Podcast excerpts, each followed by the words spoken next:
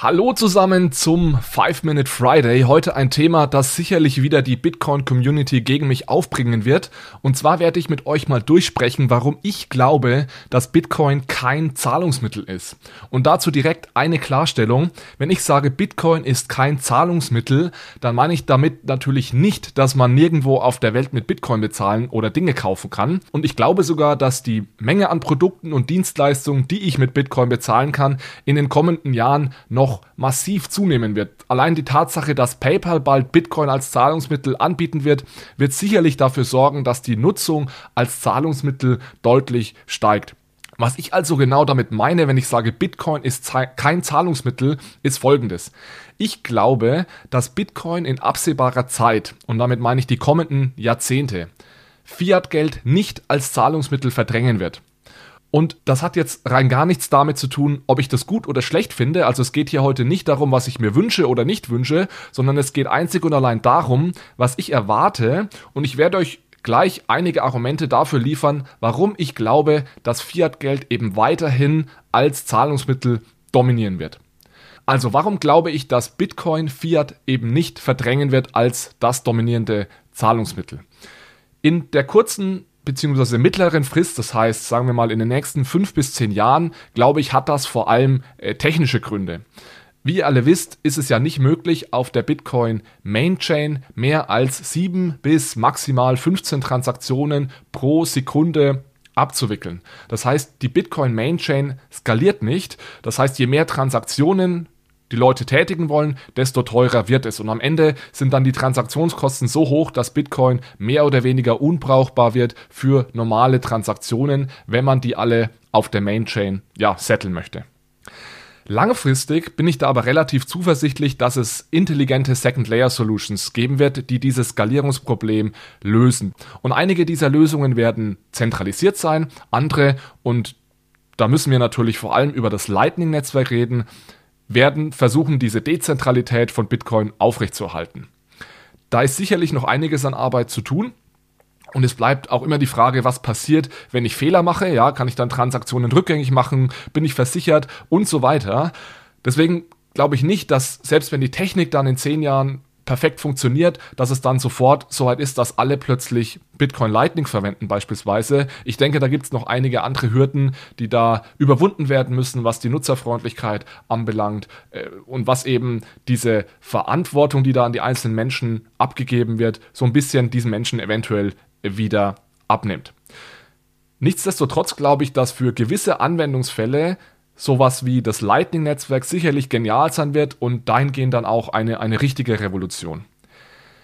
Der Hauptgrund, warum ich glaube, dass Bitcoin sich nicht als Zahlungsmittel durchsetzen wird, auch in 10 oder 20 Jahren nicht, ist die Tatsache, dass es deflationär ist. Ihr wisst alle, Bitcoin ist begrenzt auf knapp 21 Millionen, der Euro und der US-Dollar und alle anderen Fiat-Währungen sind nicht begrenzt. Das heißt, es ist erwartbar, dass Bitcoin gegenüber Fiat eben aufwertet. Das heißt, aus Sicht eines Konsumenten ergibt es eigentlich keinen Sinn, Bitcoin auszugeben, solange ich die Möglichkeit habe, Euro oder US-Dollar auszugeben. So, und jetzt gibt es immer zwei bis maximal drei Argumente, die gebracht werden, um dafür zu argumentieren, wie es eben trotzdem sein kann, dass Bitcoin sich als Zahlungsmittel durchsetzt, obwohl ich eigentlich aus Sicht des Konsumenten keinen Anreiz habe, Bitcoin zu verwenden. Das erste Argument, ich nenne das jetzt mal das Händlerargument, besagt, was ist denn, wenn einfach die Händler nur noch Bitcoin akzeptieren? Dann ist ja jeder gezwungen, Bitcoin mit Bitcoin zu bezahlen und es wird Euro und US-Dollar verdrängt. So, und da muss man sich natürlich mal die Frage stellen, welchen Anreiz haben denn Händler, Bitcoin zu akzeptieren oder nur noch Bitcoin zu akzeptieren.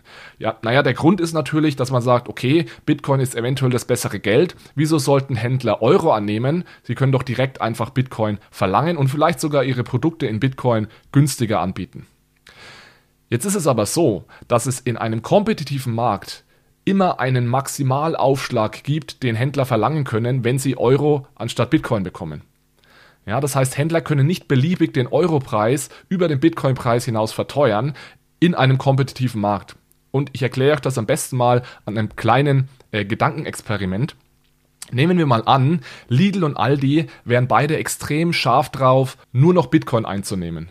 Ja, und wir sagen mal, bei beiden kostet die Butter 5000 Satz. Also sind ungefähr 2 Euro. Ich glaube ein bisschen mehr aktuell 2 Euro. Ja, und dann nehmen, machen wir noch eine Annahme. Es kostet 5 Cent, 2 Euro in 5000 Satz zu wechseln. Ja, also die Butter kostet 5000 Satz beziehungsweise 2 Euro und es kostet 5 Cent, wenn ich am Markt, ja, an Börsen 2 Euro in 5000 Satz umtauschen möchte. So, jetzt hat ja Lidl und Aldi, die haben im Endeffekt zwei Optionen. Entweder sie können die Butter für 5000 Satz anbieten oder aber für 2 Euro plus die 5 Cent Transaktionsgebühren. Und das ist genau der implizite Wechselkurs, der sich hier einstellt. Das heißt, für Lidl und Aldi, selbst wenn sie nur Bitcoin haben wollen, macht es keinen Unterschied, ob sie direkt 5000 Satz bekommen oder aber 2 Euro und 5 Cent und dann diese 2 Euro und 5 Cent einfach in 5000 Satz umtauschen. Das heißt, Aldi kann jetzt nicht einfach hergehen und 2,20 Euro für die Butter verlangen, um die Leute dazu zu bewegen, wirklich mit Bitcoin zu bezahlen oder vielleicht sogar 2,50 Euro. Weil wenn Aldi das machen würde, könnte Lidl sofort herkommen und sagen, ich unterbiete Aldi und anstatt 2,20 Euro verlange ich vielleicht 2,10 Euro für meine, für meine ähm, Butter in Euro und würde dann trotzdem noch einen Gewinn machen, weil ich das Ganze in Bitcoin umtauschen kann und am Ende mehr als diese 5000 Satz bekommen würde. Also lange Rede, kurzer Sinn. In kompetitiven Märkten können Händler nicht einfach beliebig gegenüber Fiat-Geld diskriminieren, ja, sondern sie sind an diesen impliziten Wechselkurs gebunden, der sich eben aus dem Bitcoin-Euro-Wechselkurs ergibt plus den Transaktionskosten. Und deswegen können Händler auch Endnutzer nicht über diesen Weg incentivieren, mit Bitcoin zu bezahlen, weil Händler ja jederzeit auch einfach Euros akzeptieren können und dann in Bitcoin umtauschen können. Das zweite Argument, das immer dagegen spricht, oder das zweite Argument, das dafür spricht, dass sich Bitcoin als Zahlungsmittel durchsetzt, obwohl Konsumenten kein, kein Anreiz haben, es zu nutzen, weil sie lieber ihre Euros und US-Dollars ausgeben, ist das, ich nenne das das Gehaltsargument. Ja, und das finde ich besser als das Händlerargument, ehrlich gesagt. Denn da geht es darum, dass Leute eben anfangen, Gehalt zu fordern, das in Bitcoin ausbezahlt wird und sich deswegen Bitcoin dann generell als Geld durchsetzt. Und ich kann mir sogar vorstellen, dass immer mehr Menschen sich zumindest einen Teil ihres Gehaltes in Bitcoin auszahlen lassen. Aber das heißt ja noch lange nicht, dass sich Bitcoin plötzlich als Zahlungsmittel durchsetzen wird. Denn solange es eben noch Euro und US-Dollar gibt, greift genau das Argument, das ich gerade gebracht habe, ja, dass eben die Leute immer lieber Euro und US-Dollar ausgeben. Und ich gehe eben stark davon aus, dass Euro, US-Dollar und andere Fiat-Währungen nicht verschwinden, solange es noch Regierungen und Staaten gibt. Ja, denn für Regierungen ist Geld ja immer ein wichtiges wirtschaftspolitisches Tool und für, für Staaten, also Staaten werden das Geldmonopol nie freiwillig aus der Hand geben. Ja, das heißt, da reden wir wirklich von Prozessen, die nicht 10 oder 20 Jahre dauern könnten, sondern eventuell 50, 100 oder 200 Jahre. Und ich habe keine Ahnung, was in 100 oder 200 Jahren passiert. Eventuell gibt es da völlig neue Staatsformen, die dann perfekt zu Bitcoin passen.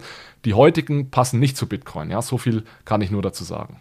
Ganz kurz, die Episode ist schon relativ lang. Das dritte Argument ist immer dieses Fiat-Suizid-Argument, nenne ich das mal. Und zwar wird da davon ausgegangen, gegangen, dass sich Fiat-Geld eben selbst aus der Welt schießt weil beispielsweise viel Geld gedruckt wird und Hyperinflation eintritt und so weiter.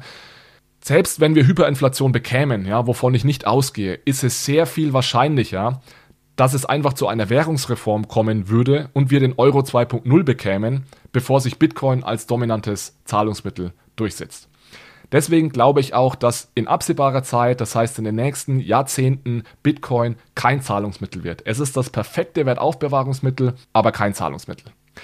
Das war's. Lasst mich gerne eure Meinungen wissen und dann wünsche ich euch ein schönes Wochenende. Bis zum nächsten Mal.